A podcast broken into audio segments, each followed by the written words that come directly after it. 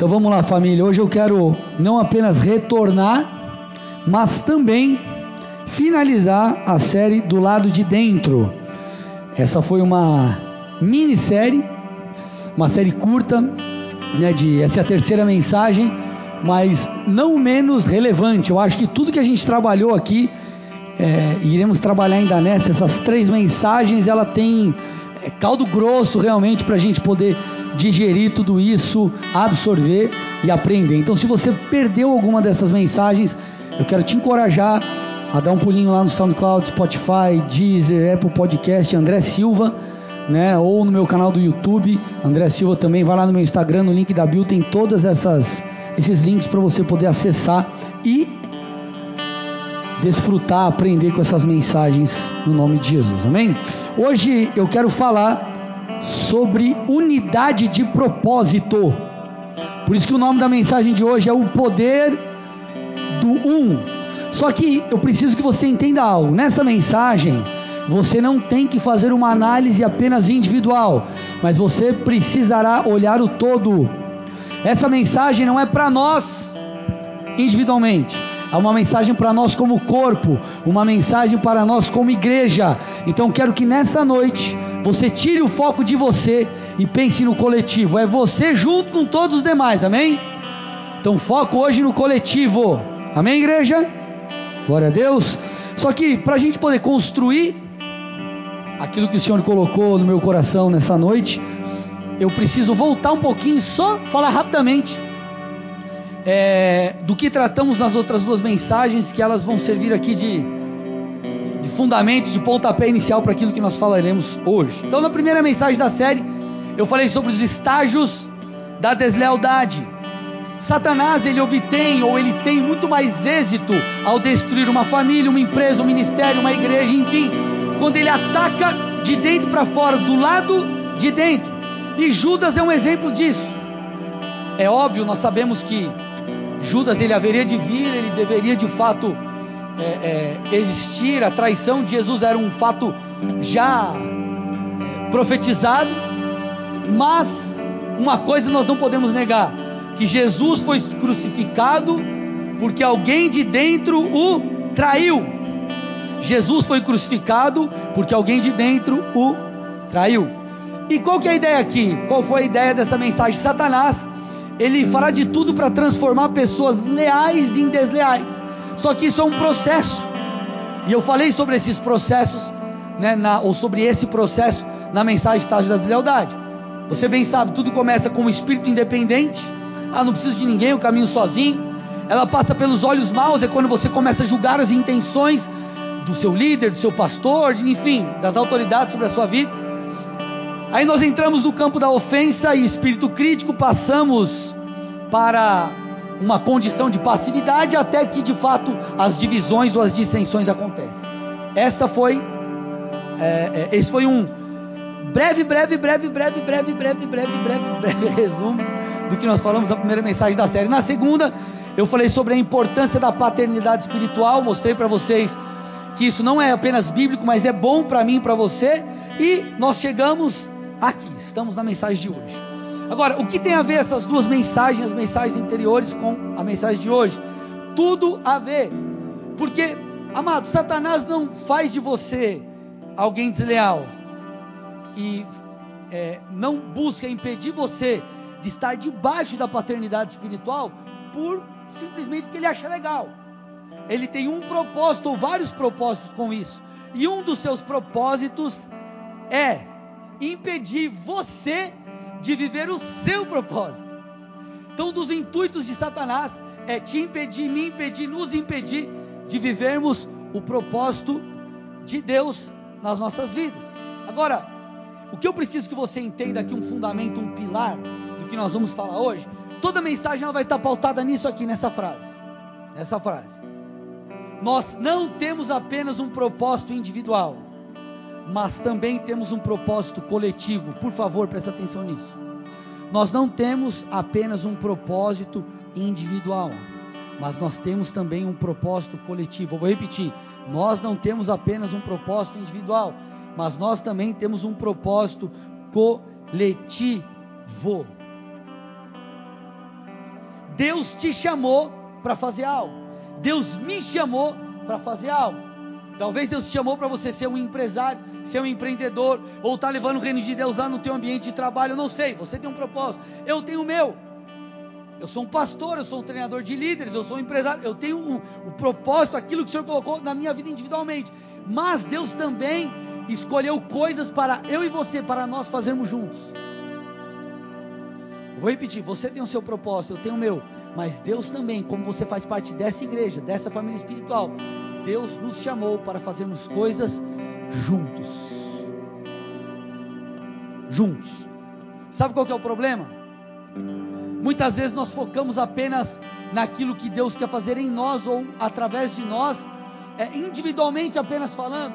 Nós nos preocupamos tanto com aquilo que o Senhor é, é, ah, o meu propósito, o meu chamado, e nós esquecemos de olhar o todo. Você vai entender onde eu vou chegar. Só fica aqui comigo, tá? Mas deixa eu trazer um fundamento bíblico aqui para você. Lá em Gênesis 12, do 1 ao 3. Acompanha comigo. Aqui você verá esses dois propósitos, bem distribuídos, tá?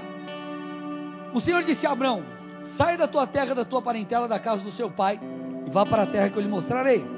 Farei de você uma grande nação e o abençoarei, e engrandecerei o seu nome. Seja uma bênção, abençoarei aqueles que o abençoarem, e amaldiçoarei aqueles, aquele que o amaldiçoar. Em você serão benditas todas as famílias da terra. Olha que interessante. Quando você para para avaliar cada um desses versículos, é, acerca da, é, das promessas de Deus para Abraão, você percebe muito bem dividido essas duas. Então você vê Deus falando individualmente com Abraão: Abraão, você vai ser pai. Abraão, vou te abençoar. O seu nome vai ser famoso. Você será uma bênção. Mas você vê Deus também falando coisas coletivas. Ei, Abraão, farei de você um grande povo. Por meio de você, todas as famílias da terra serão abençoadas. Então não é só o que eu vou fazer em você, mas é o que eu vou fazer através de você impactar todos os demais. Abraão ele precisou olhar para si e entender que ele não seria apenas o pai de Isaac. Ah, o pai de Isaac, a minha bênção, Deus fez através de mim, enfim. Mas que ele também seria pai de um grande povo. Abraão ele precisou ir além na sua visão e entender que Deus tinha algo a mais do que aquilo que ele podia ver para fazer. Agora, amados, vamos lá. Você acredita que Deus pode levantar um homem e fazer grandes coisas? Você acredita nisso? Você acredita que Deus pode te usar, por exemplo, lá na tua faculdade, lá no teu trabalho, para que as pessoas se convertam, sejam curadas, para que as pessoas encontrem paz em Jesus Cristo, enfim, sejam ali auxiliados no seu momento de dor? Você crê nisso?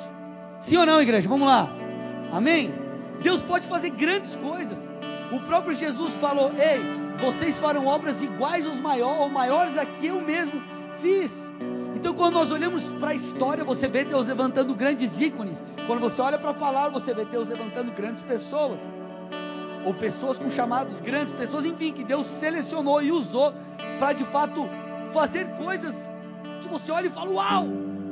Agora, se Deus pode fazer grandes coisas através de uma pessoa, por exemplo, quanto mais Deus não poderá fazer através do seu povo unido. Vou repetir. Quanto mais Deus não poderá fazer através do seu povo unido. Agora, essa unidade que eu estou dizendo é unidade, é o que eu quero que você foque hoje, por isso que eu falei, pense no coletivo. É a unidade de propósito. Deus não deu apenas um propósito individual para você. Deus te inseriu em um lugar que tem um propósito comum. Presta atenção. Deus não deu apenas para você e para mim um propósito individual. Deus nos inseriu num lugar e nesse lugar Deus tem um propósito coletivo que envolve todos nós. Vamos pontuar aqui. 1 Coríntios 12, 27, texto que você conhece bastante nos explica um pouco isso. Olha lá, ora, vocês são o corpo de Cristo, individualmente membros desse corpo. Um texto muito simples. Esse texto fala sobre o corpo de Cristo. E o corpo de Cristo, o que é o corpo de Cristo? O corpo de Cristo, ele é formado, ele é a igreja, é formado por mim e por você. Talvez você já tenha ouvido aquela frase erroneamente colocada: a igreja sou eu. A igreja não sou eu, a igreja não é você, a igreja somos nós. Ele está dizendo ali, ó, vocês são o corpo, não você. Você individualmente é membro do corpo, você não é o corpo. Você é o membro do corpo. Tudo bem, gente? Então quem é a igreja? Nós. Individualmente o que você é? Membro do corpo, individualmente nós somos templo do Espírito. Nós não somos a igreja. Individualmente. Igreja somos nós coletivamente. Nós somos a igreja. Individualmente você é um membro do corpo. Você é um membro da igreja. Você é o templo do Espírito. Até aqui tudo bem? Sim ou não, gente? Agora, vamos fazer uma analogia, que essa é a ideia aqui. É uma analogia do corpo humano com o corpo espiritual de Cristo, a igreja. Essa é a analogia que Paulo está fazendo aqui. Imaginemos que nesse corpo, como ele disse, individualmente somos membros. Imagina que você é a mão, faz assim, levanta a mão. Vamos lá, faz assim, mão. Você é a mão, beleza? Como mão, eu não estou espiritualizando, estou falando normal, tá? Como mão, mão você faz o que? Pega nas coisas, muda de lugar, toca. Essa é a função da mão. Agora, uma outra pessoa lá é o pé. Qual é a função do pé? Andar, correr, sei lá, sustentar o corpo, sei lá, é o pé. O pé tem uma função diferente da mão, sim ou não? Então, cada um tem uma função individualmente falando. Você como mão pega, você como pé anda, você como nariz cheira com o ouvido, você escuta. Mas, por mais que tenhamos a nossa função individual, nós estamos conectados a um corpo, sim ou não? E o corpo nos leva para um lugar. O corpo nos, nos guia, não é a mão sozinha que vai lá e anda. Família Adams. A mão conectada com o corpo, o pé conectado com o corpo. Então o corpo nos conduz a um lugar e o cabeça desse corpo é Cristo. Então, da mesma forma que você, como mão, tem uma função sozinha, você tem uma função conectada ao corpo. Então, não tem como eu e você entendermos que estamos inseridos no corpo de Cristo e temos apenas um propósito individual. Nós temos um propósito individual e um propósito coletivo. Repete comigo: propósito individual e propósito coletivo. Então nós temos que seguir o corpo. Então Deus te escolheu para fazer algo. Deus me escolheu para fazer algo, mas Ele nos uniu para fazermos algo juntos. Deixa eu te fazer uma pergunta. Você que é membro da Bola de Neve Colombo, você acha que Deus errou te colocando aqui? Se Ele te colocou aqui, é claro que Ele quer te abençoar. Ele quer falar com você. Ele quer ministrar o teu coração. Ele quer te dar uma família espiritual. Mas ele tem um propósito para você aqui, e um propósito aqui através de você. Então Deus te colocou num lugar e você é membro desse corpo, e Ele espera que você esteja conectado ao corpo, não caminhando sozinho e prosseguindo junto com o corpo, caminhando junto com aquilo que o corpo é, é, é, está fazendo, sendo direcionado pelo cabeça que é Cristo. Então Deus ele tem um propósito para fazer através de você, individualmente, mas Ele também espera que eu e você estejamos envolvidos com os projetos do corpo de Cristo, com os projetos da sua igreja local, com os projetos, enfim. Deus nos conectou ao seu corpo e dentro do seu corpo há um lugar, uma família espiritual. Então, se, se você me dissesse assim, pastor, qual que é teu, o que Deus colocou no seu coração para a igreja de Colombo? O que, que você pensa? Tem a questão dos 10k que vocês sabem, mas basicamente o que o Senhor colocou no meu coração, o que eu tenho comigo, que faz parte da visão da nossa igreja, denominação, alcançar o maior número de pessoas possíveis. Pastor, Você quer os cultos cheios? Quero. Quer quantos cultos domingo? Se puder ter 20, eu quero ter 20. Sabe por quê? Porque eu sei que uma pessoa, se ela ouvir a palavra de Deus uma única vez, ela pode naquela única vez ter um encontro com Cristo. Um culto muda uma vida. Uma palavra muda uma história. Um encontro nos transforma completamente. Só que não é apenas as pessoas terem um encontro, porque você entregar a tua vida a Cristo é só o primeiro passo. O meu anseio é que vocês se tornem discípulos do Senhor. O que é discípulo? Um aprendiz, aquele que se submete ao ensino, aquele que aprende, aquele que segue, aquele que vive, aquele que leva a coisa a sério. E não apenas frequentadores de igreja. E debaixo dessa maneira de viver a vida com Deus, nós entramos no terceiro ponto, se eu pudesse resumir num tripé, que é posicionar cada membro no seu propósito de vida. Porque, amado, é dessa forma que nós influenciaremos. Porque talvez o teu chamado não seja como o meu. Talvez você seja chamado para, sei lá, para ser um advogado que vai levar o reino de Deus. Talvez você seja chamado alguém para causa social. Talvez você seja chamado para alguma outra área, eu não sei. Mas o nosso intuito é entender qual é a chamada, como um dia eu entendi. E eu me abri e me posicionei naquilo que o Senhor tinha para mim. Essa é a ideia. Agora, todo esse sistema de alcançar vidas, se envolver, influenciar, amado, presta atenção. A grande influência da igreja não está no altar, a grande influência da igreja está no povo. Escuta o que eu estou te falando. A grande influência na sociedade não está no altar, se talvez você mandar o link do culto para o amigo seu escutar, talvez ele nunca escute. Mas se ele, você chegar lá no trabalho e falar de Jesus, contar o teu testemunho, enfim, ele estiver mal, você pedir para orar por ele, lá, amado, ele vai ter, um, ele vai receber um toque de Deus. Porque se você falar assim, ah, ouviu o pastor, ah, que pastor que nada. Mas você às vezes é o cara que trabalha com ele e ele te respeita porque você é um bom funcionário. Então a grande força da igreja não está no púlpito, está no povo. Você está entendendo o que eu estou te dizendo? Aqui é o quartel-general. Deus, eu não sou melhor do que ninguém. Deus me escolheu para liderar esse povo, liderar o exército, cuidar de você espiritualmente. Eu sou o pastor, mas eu não faço tudo, nem você faz tudo. Nós somos um corpo, cada um dentro da tua função. Eu sou a mãozinha, eu toco, eu sou o pé, eu ando. E é esse entendimento que nós precisamos ter. Você vai cumprir a sua chamada, mas mesmo dentro da tua chamada, você está inserido em uma chamada maior. Até aqui tudo bem ou não?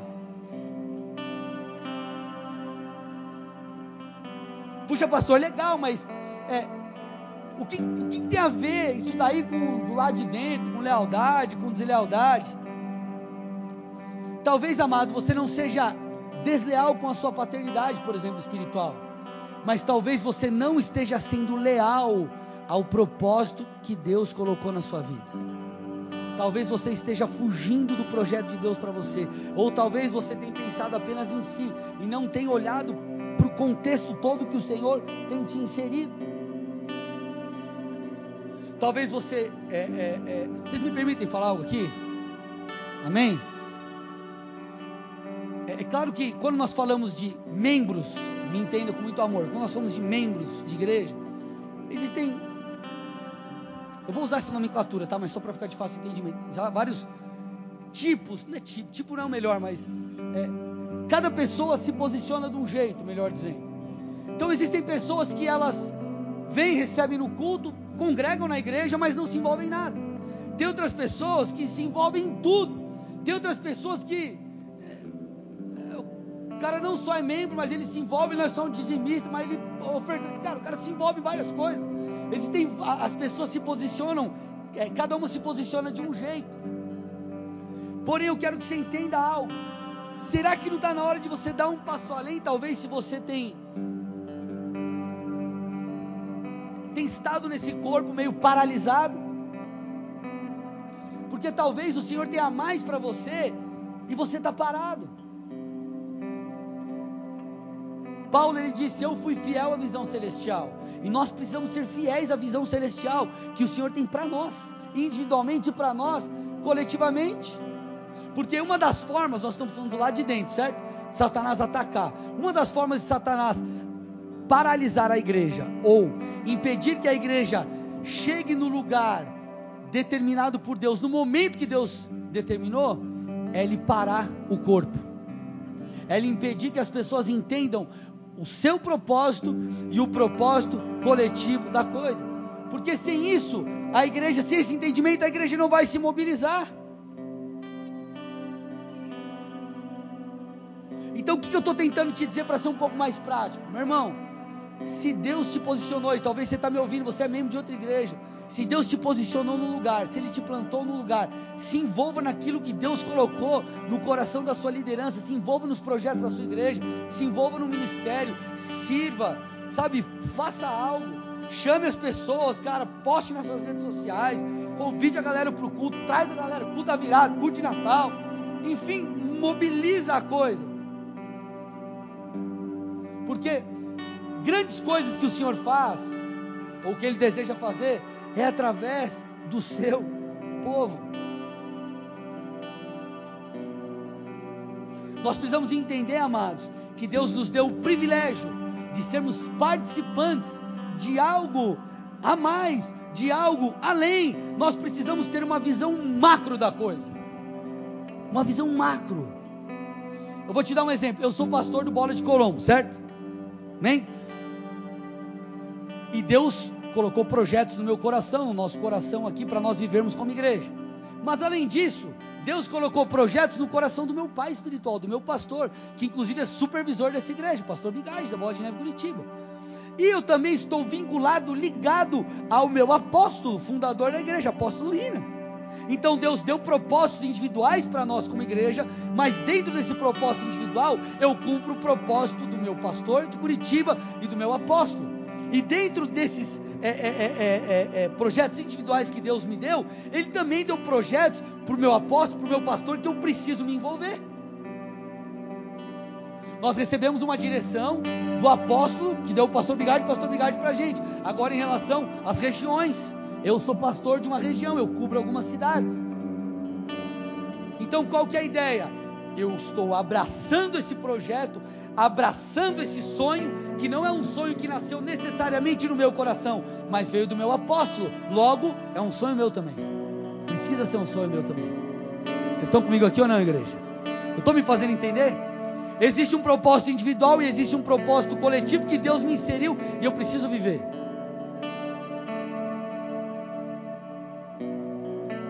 Sabe, amados, muitas vezes nós estamos tão preocupados em construir aquilo que Deus falou para nós. O meu, o meu ministério, o meu projeto. Enfim, e a gente se esquece que Deus nos posicionou muitas vezes no lugar. Deus, Ele colocou sonhos no meu coração, mas esses sonhos que Ele colocou no meu coração aqui para Colombo, Ele vai automaticamente também cumprir o sonho do meu pastor para essa cidade que Ele me enviou. O que eu estou tentando te dizer você, você e eu, nós precisamos nos envolver naquilo que é coletivo. Como eu disse, Deus te posicionou aqui. E talvez, eu não sei como você passou esse ano. Esse ano, amado, foi um ano. A gente viu, viu gente se perder, a gente viu gente chegar, a gente viu pessoas que é, nesse período criaram, é, é, aprofundaram suas raízes no Senhor, hoje estão é, amadurecidas, enfim, estão vivendo o melhor de Deus. A gente viu respaldo divino em várias coisas. Foi um ano, cara, que ano, que ano. Só que eu quero que você avalie individualmente o seu ano. Será que você de fato se envolveu naquilo que Deus pediu para você se envolver? Será que você está tão preocupado com você e se esqueceu dos demais? Queridos, eu vou te falar uma coisa. Eu já me envolvi em projetos que dentro de mim eu falava assim: Deus, mas será que eu tenho que estar envolvido?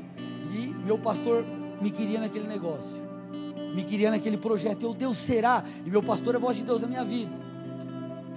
E cara, depois de um tempo eu falei: Cara, agora eu entendi porque que Deus me colocou nesse lugar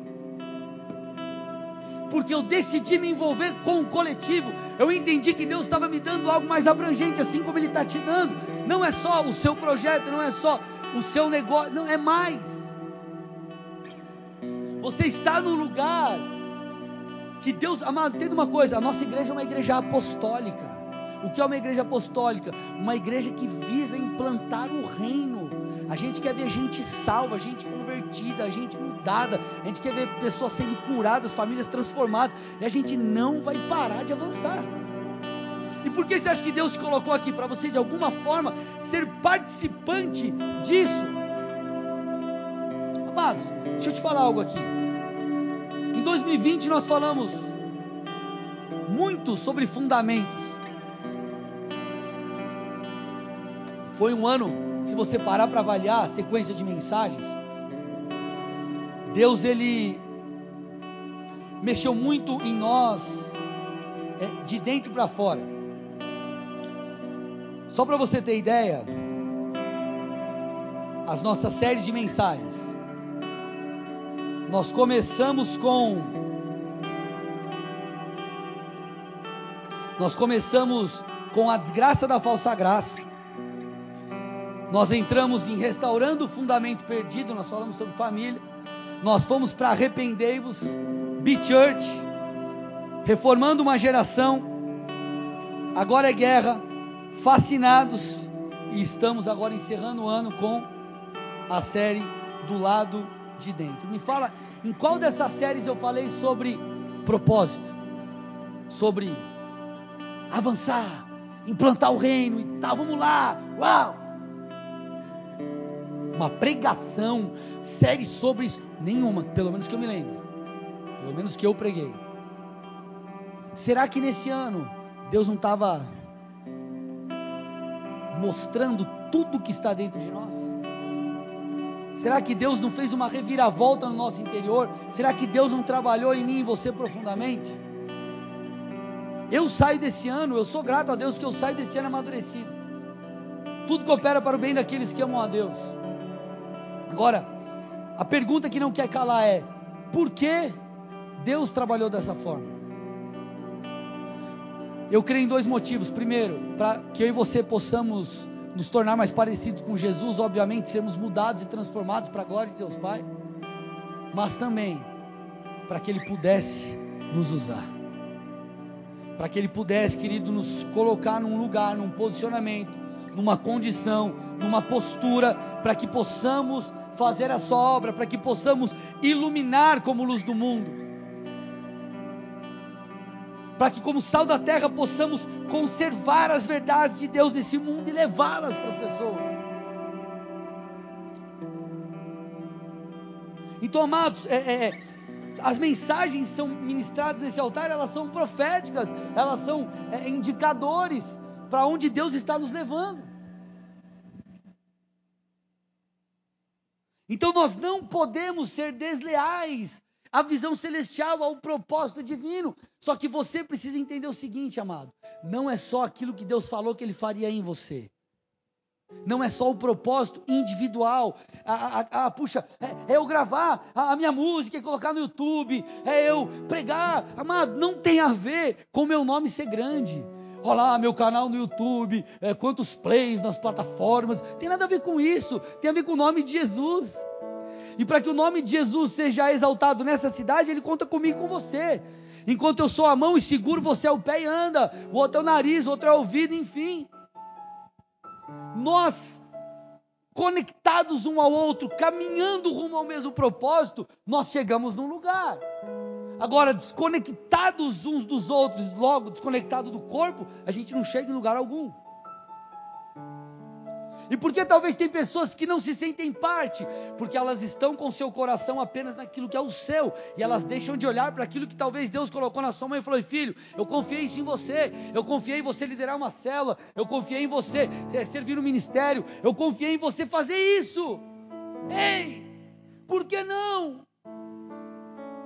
Ah, não, não, não, mas eu tenho um chamado pastoral, meu irmão. Não tem a ver com graus, tem a ver com o que Deus pediu para você fazer. Se Deus pedir para você é, entrar no ministério X, você entra. Se pedir você fazer tal coisa, você faz tal coisa. Você faz o que Deus pedir. À medida que Deus vai te cobrar, não é um grau de superioridade que é maior ou menor, mas é daquilo que Ele pediu para você fazer. Se ele te deu dois talentos, ele vai cobrar de acordo com os dois. Se ele te deu cinco, é com os cinco. Vocês estão me entendendo, gente? Estão comigo aqui ou não? Qual que é o grande problema do povo de Deus muitas vezes? É a omissão. E é, é na omissão que o propósito não é cumprido.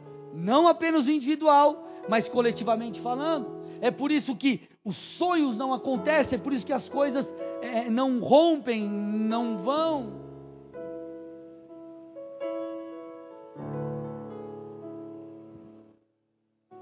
Eu vou falar um pouquinho no final. Mas quando você vê é, é, é, o relato da descida do Espírito Santo, eles estavam juntos, reunidos num só lugar, clamando. Por quê? Porque o Senhor já havia orientado: ei, aguardem aquilo que eu vou enviar, aguarda aquele que eu enviarei, aguarda. Vocês serão revestidos de poder, e então vocês irão. E eles estavam unidos. Queridos, se nós queremos cumprir o nosso propósito, nós precisamos vencer a procrastinação e fazer aquilo que Deus pediu para nós fazermos, individualmente e coletivamente. Querem mais um pouco além? Vocês estão comigo aqui ou não? Deus, você precisa entender que Deus nos vê como um. Falando do nosso corpo aqui, igreja. Deus nos vê como um. Querido, a geração liderada por Josué, você bem sabe, foi a geração que atravessou o Rio Jordão, que invadiu Jericó, que entrou na terra prometida. E para isso Deus, é, Deus ele, Deus ele deu uma orientação. Está lá em Josué 6, 17 a 19, diz o seguinte: Porém a cidade será condenada, ela e tudo que nela houver, Somente ficará viva Rabi, a prostituta, e todos que estiverem com ela em casa, porque escondeu os mensageiros que enviamos. Quanto a vocês, cuidem para não ficar com nenhuma das coisas condenadas, para não acontecer que depois de as terem condenados, vocês tomem para si. Nesse caso, tornariam maldito o arraial de Israel e trariam confusão sobre ele. Porém, toda a prata, ouro e utensílios de ferro e bronze serão consagrados ao Senhor, irão para o seu tesouro. Então o Senhor disse o seguinte: Ei, todos os despojos deveriam ser dedicados ao Senhor. Eram de exclusivo, eram exclusivamente de Deus e não deveriam ser usados para ganho individual. E aí o grande dia chegou, o povo atacou aquela cidade, foram invencíveis, aniquilaram completamente com suas espadas, tudo que havia na cidade, homens, mulheres, jovens, velhos, gados, cabras, cabras, jumentos, enfim, tudo. É só você dar uma olhadinha lá no relato. Queimaram a cidade, tudo nela, exceto ouro, prata, bronze, ferro, que foram guardados de fato para o tesouro do Senhor.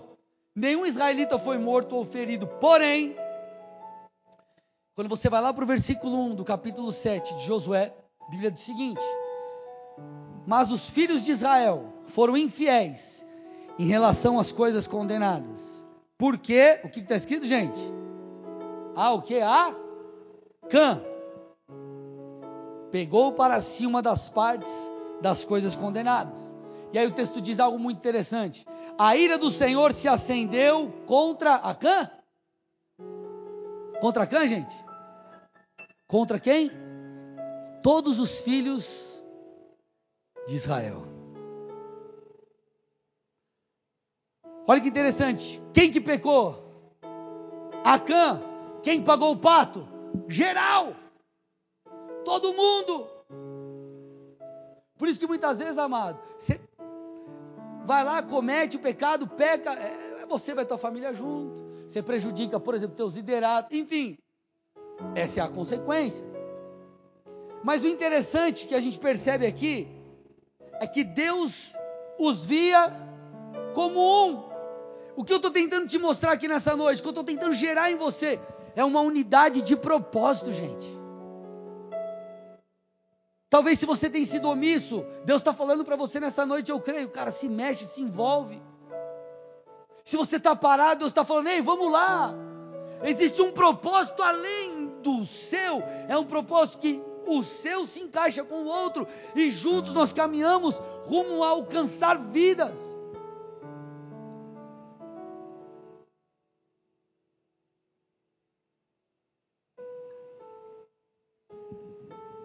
Sabe, amados, a nossa omissão ela prejudica não só as nossas vidas, mas ela nós corremos o risco de prejudicar a outros através da nossa omissão. Deixa deixa deixa eu explicar isso aqui para você. É muito interessante no relato da vida de Jonas. O texto diz assim, Jonas 1, do 1 ao 3. A palavra do Senhor veio a Jonas, dizendo: Levante-se, vá à grande cidade de Nínive e pregue contra ela, porque a sua maldade subiu até a minha presença. Olha que interessante. Deus deu um comissionamento. Jonas, vai lá e prega. Prega contra aquela cidade. A ideia de Deus era, inclusive, dar tempo para aquela cidade, para que ele se arrependesse. Aí o texto diz: Porém, Jonas se levantou para fugir da presença do Senhor. E ele não foi para Nínive, ele foi para Tarsis. Olha lá. Ele desceu a Jope, encontrou um navio que ia para Tarsis. Pagou a passagem, embarcou no navio e vazou foi para longe da presença de Deus ou do propósito, do projeto de Deus para ele. Você conhece o texto, você sabe que o Senhor, eu vou falar daqui a pouquinho sobre isso, lida com Jonas. Jonas se arrepende, se envolve, faz o que Deus pede, a cidade se arrepende, enfim. Mas eu te pergunto, e se Jonas não fosse? Eu te pergunto, e se você não for? Ah, mas Deus pode levantar outro? Pode, mas e o privilégio que você vai perder de ser um participante daquilo que Deus está fazendo na sua cidade, daquilo que Deus está fazendo na sua igreja, daquilo que Deus está fazendo, enfim. Ah, pastor, mas é, os meus talentos não fazem diferença. Quem te falou que não faz diferença? De todos aqueles servos ou melhor, todos os servos, eles foram cobrados pela falta de multiplicação do talento, não importa a quantidade que eles tinham. Vai lá em Mateus 25, você vai perceber isso.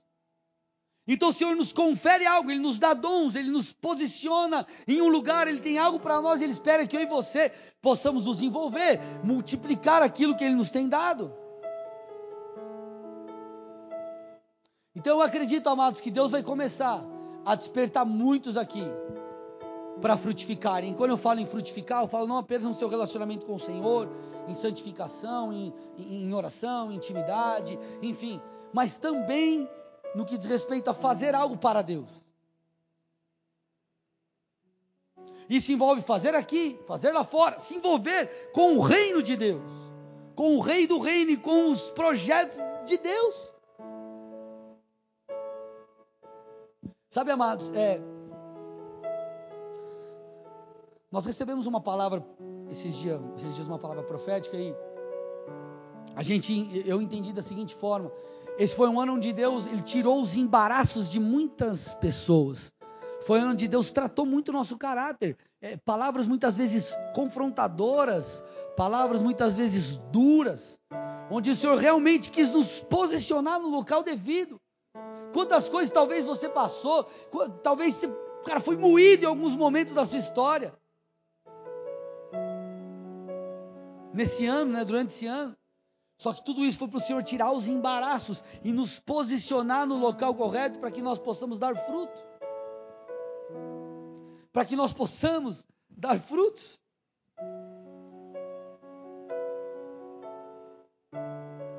Então você vê Jonas, ele, ele pensou apenas em si. Não, não, não, Deus, eu, eu, eu não vou para aquela cidade. E aí você vê Deus lidando com Jonas. Lá, em, lá no versículo 4 de Jonas 1: O Senhor, porém, enviou sobre o mar um vento forte, e caiu uma tempestade tão violenta que o navio estava prestes a despedaçar. E quase que, meu irmão, uma galera ali se arrebenta por causa de Jonas. Então, Deus usa isso para que Jonas, inclusive, caísse em si e voltasse os seus olhos e o seu coração para o projeto de Deus na vida dele. E é isso que o Senhor está fazendo conosco. Ei, volte os seus olhos para aquilo que eu tenho para você, individualmente, mas também coletivamente. E eu pergunto a você: qual resposta nós daremos? Para os nossos projetos individuais e também para aquilo que o Senhor nos chamou para fazer como igreja. Quando nós falamos, gente, vamos lá, é, Deus vai. É, é, quantas palavras proféticas nós já recebemos? É quatro cultos no domingo, é um lugar quatro vezes maior. é, não é algo que. Ah, legal. Não. Isso é fruto de eu e você nós arregaçarmos as mangas e fazermos algo para Deus. De você lá no teu trabalho, por exemplo, é, é, exercer a sua chamada, fazer o que Deus pediu, na sua célula, enfim, mas também coisas voltadas Cara, eu vou chamar as pessoas para a igreja, eu vou ser participante de ministério, eu vou me envolver de alguma forma, eu vou viver o projeto que Deus tem individual e o projeto que Deus tem coletivo. Claro, muitas pessoas são chamadas para dentro, que é o meu caso. Eu abri mão da minha carreira para me tornar um pastor e agora o Senhor tem me levado para fora em algumas questões. Agora, me dá mais uns minutos aqui, que agora a gente começa, o negócio começa a esquentar, que aleluia. Quando nós pensamos no projeto de Deus para as nossas vidas, às vezes nós pensamos assim, cara, será que eu vou dar conta? Quem já fez essa pergunta? Você sabe da tua chamada, Deus colocou algo no seu coração, você fala, cara, será que eu vou dar conta? Cara, será que eu vou dar conta de fazer isso? O Senhor confiou na minha mão, esse projeto que Ele colocou no meu coração. Amados, eu tenho algo comigo. Eu creio que o Senhor, Ele coloca diante de nós projetos maiores do que a nossa, entre aspas, capacidade ou habilidade, é para que a glória seja dele. Porque imagina, ah, o que, que você fez? Não, cara, eu sou bom, eu sou o cara, eu faço acontecer, ó, eu, eu, eu sou fera mesmo. Agora, quando nós olhamos e falamos assim, cara, Deus me escolheu para isso? Eu? Aí você fala, Senhor, tem misericórdia de mim, me capacita, me unge, me ajuda. Aí Deus age. As pessoas vão olhar e falar, cara, você vivendo isso, vai falar, pois é, né? É só Deus para fazer. E a glória é dada a Ele. A capacitação vem dele e volta para Ele. Vem dele e volta para Ele. E o nome do Senhor é glorificado. Agora, viver o propósito de Deus, individual ou coletivo, demanda uma coisa: capacitação sobrenatural. Revestimento do alto, não apenas a capacitação natural. Eu vou pregar, cara, você precisa aprender, você tem que aprender a falar em público. Você tem que conhecer a Bíblia. Você não vai chegar aqui que você vai falar. Ah, vamos rodar a Bíblia aqui, ó. Aí você lê. Cara, você tem que saber o que você vai ministrar. Vocês estão aqui comigo? Tem a capacitação natural, ah, você vai tocar. Ah, vou chegar aqui vou fazer qualquer coisa para Jesus. Não, você tem que fazer o melhor que é para Jesus. Tem que se dedicar. Tem que estudar. É para Jesus, é para Jesus. Por isso mesmo.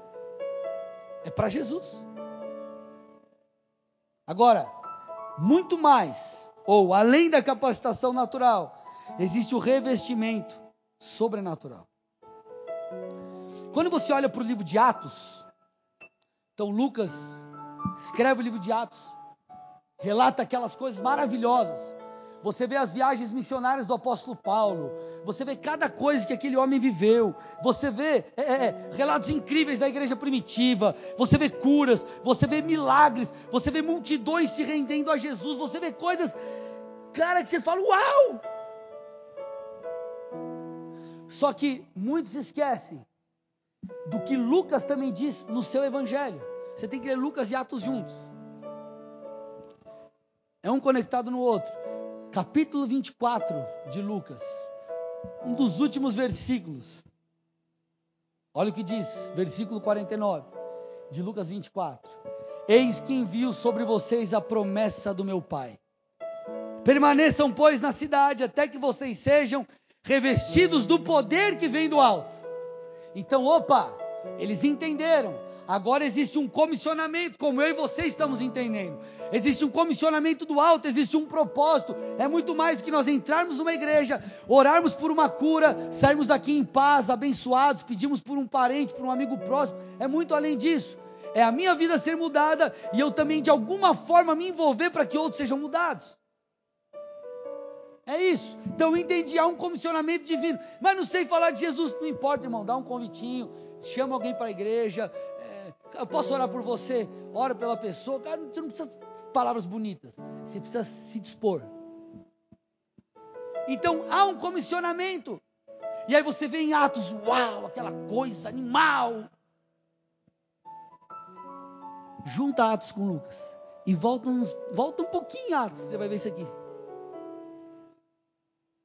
Precisamos ser revestidos do poder do alto.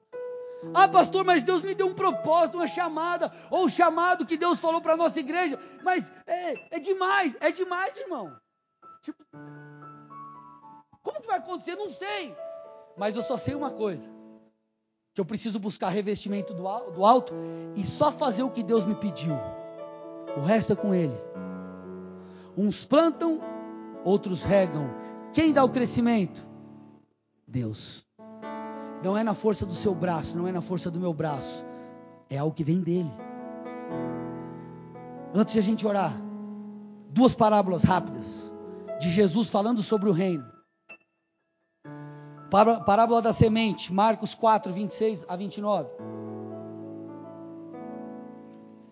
Jesus disse ainda, Marcos 4, 26 a 29, parábola da semente. Jesus disse ainda: O reino de Deus é como um homem que lança semente na terra. Olha lá, lançou a semente na terra. Bom, é o papel da pessoa.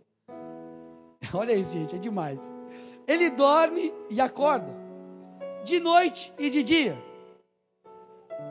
E a semente germina e cresce, sem que ele saiba como. Sem que ele saiba como. Você lança a semente, você faz o seu papel, você faz o que é natural, mas o Senhor opera o sobrenatural.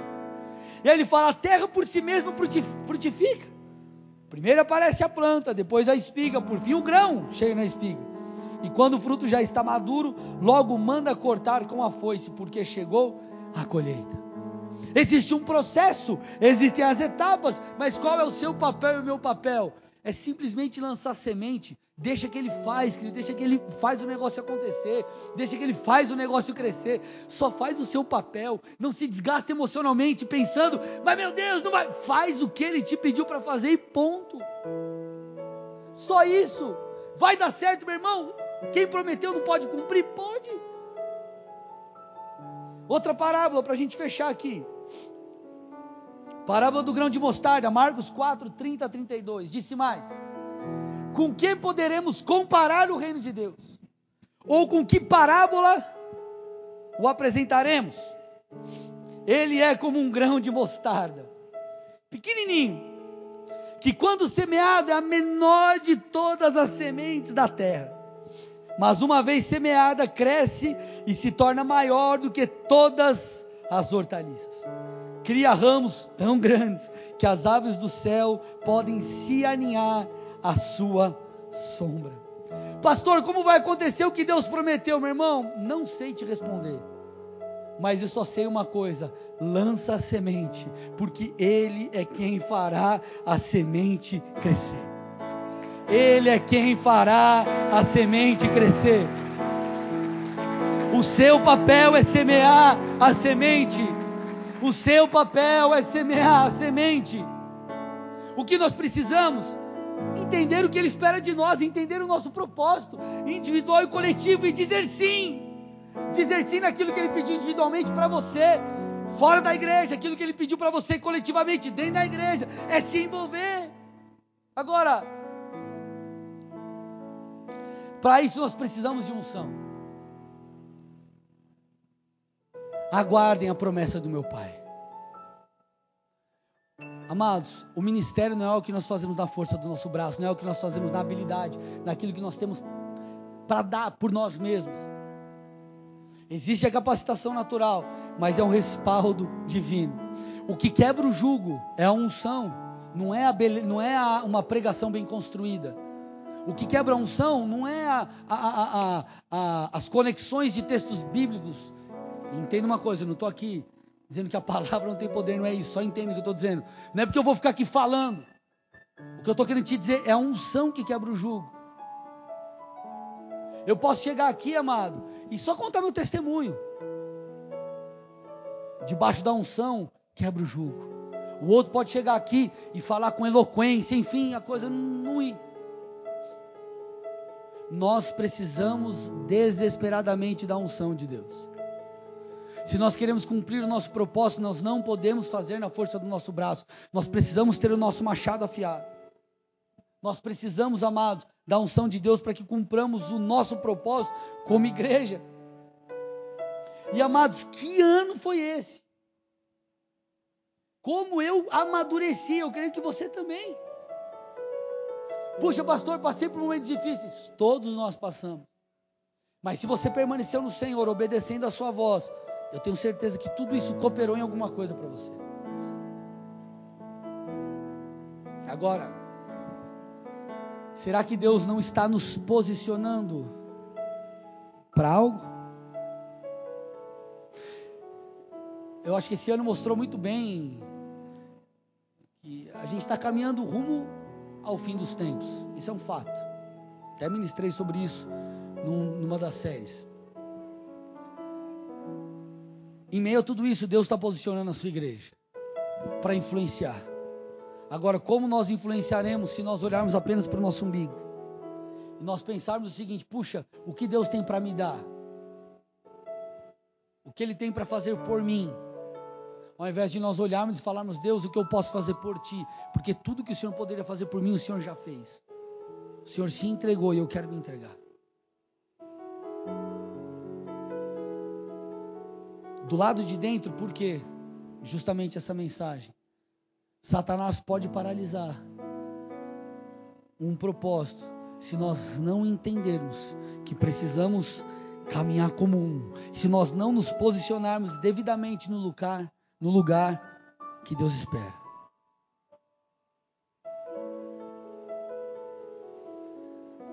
Nós vamos orar. E eu espero que essa palavra tenha entrado no teu coração como, como uma flecha, trazendo esperança, trazendo motivação, abrindo seus olhos. Nós queremos que o Senhor há de nos ungir no nome de Jesus. Feche seus olhos curva sua cabeça.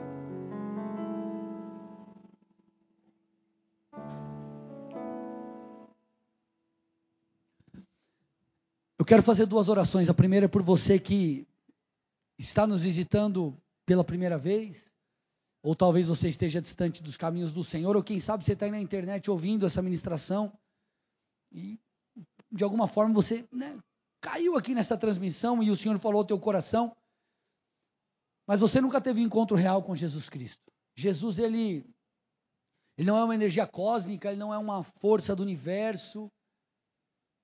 Jesus é o Filho de Deus enviado pelo Pai para morrer pelo meu e pelos seus pecados. Quando nós entendemos a obra de Jesus e de fato nos rendemos ao Senhor, tudo muda. Eu sei disso porque exatamente isso aconteceu comigo em novembro de 2003. E eu quero te dar a oportunidade de você ter um encontro real com Jesus Cristo. O que você precisa é reconhecer que precisa dele, reconhecer que é pecador, que precisa de perdão, que precisa de salvação. Se você crê que Jesus é o Filho de Deus, que veio esse mundo em carne, morreu no seu lugar, mas ao terceiro dia ressuscitou e está vivo, e você deseja entregar a tua vida a Jesus Cristo, eu quero que você faça algo muito simples. Aí no teu lugar, aqui no presencial, ou aí na sua casa mesmo assistindo pela internet, põe a mão no seu coração e repita uma oração assim comigo. Diga, Senhor Jesus, Senhor Jesus nessa, noite, nessa noite, eu digo sim a Ti. Eu digo sim a Ti. Eu peço perdão. Eu peço perdão por cada um dos meus pecados. Por cada um dos meus te pecados. Peço também, te peço também. Escreve o meu nome. Escreve o meu nome no livro da vida. No livro da vida. Que a partir de hoje. Que a partir de hoje. Eu caminho ao seu lado. Eu caminho ao seu lado. Que o teu espírito. Que o teu espírito possa me guiar. Possa me guiar. Rumo à tua presença. Rumo à sua presença. E rumo ao propósito. E rumo ao que propósito o Senhor tem para mim. Que o Senhor tem para mim. Eu te peço isso. Eu te peço no nome isso, de Jesus. No nome de Jesus. Pai, eu entrego essas vidas a ti. Eu peço que eles possam ser tocados e tocadas pelo teu espírito. Que essa confissão, essa declaração de fé, Pai, possa em nome de Jesus levá-los, Pai, a uma nova condição espiritual. Nós cremos que isso já aconteceu. Eu peço que o teu espírito possa em nome de Jesus se mover sobre eles, que possa guiá-los nessa caminhada para que eles amadureçam, conheçam o seu propósito, te conheçam, Pai, tenham suas vidas transformadas. Eu os abençoo em cada área de suas vidas. Liberamos o teu favor. Cura aqueles que estão enfermos, Pai. Paz aqueles que estão aflitos. Renova aqueles que estão, que estão fracos e abatidos. Nós assim oramos em nome de Jesus. Amém. E amém. Dê uma salva de palmas ao Senhor. Amém.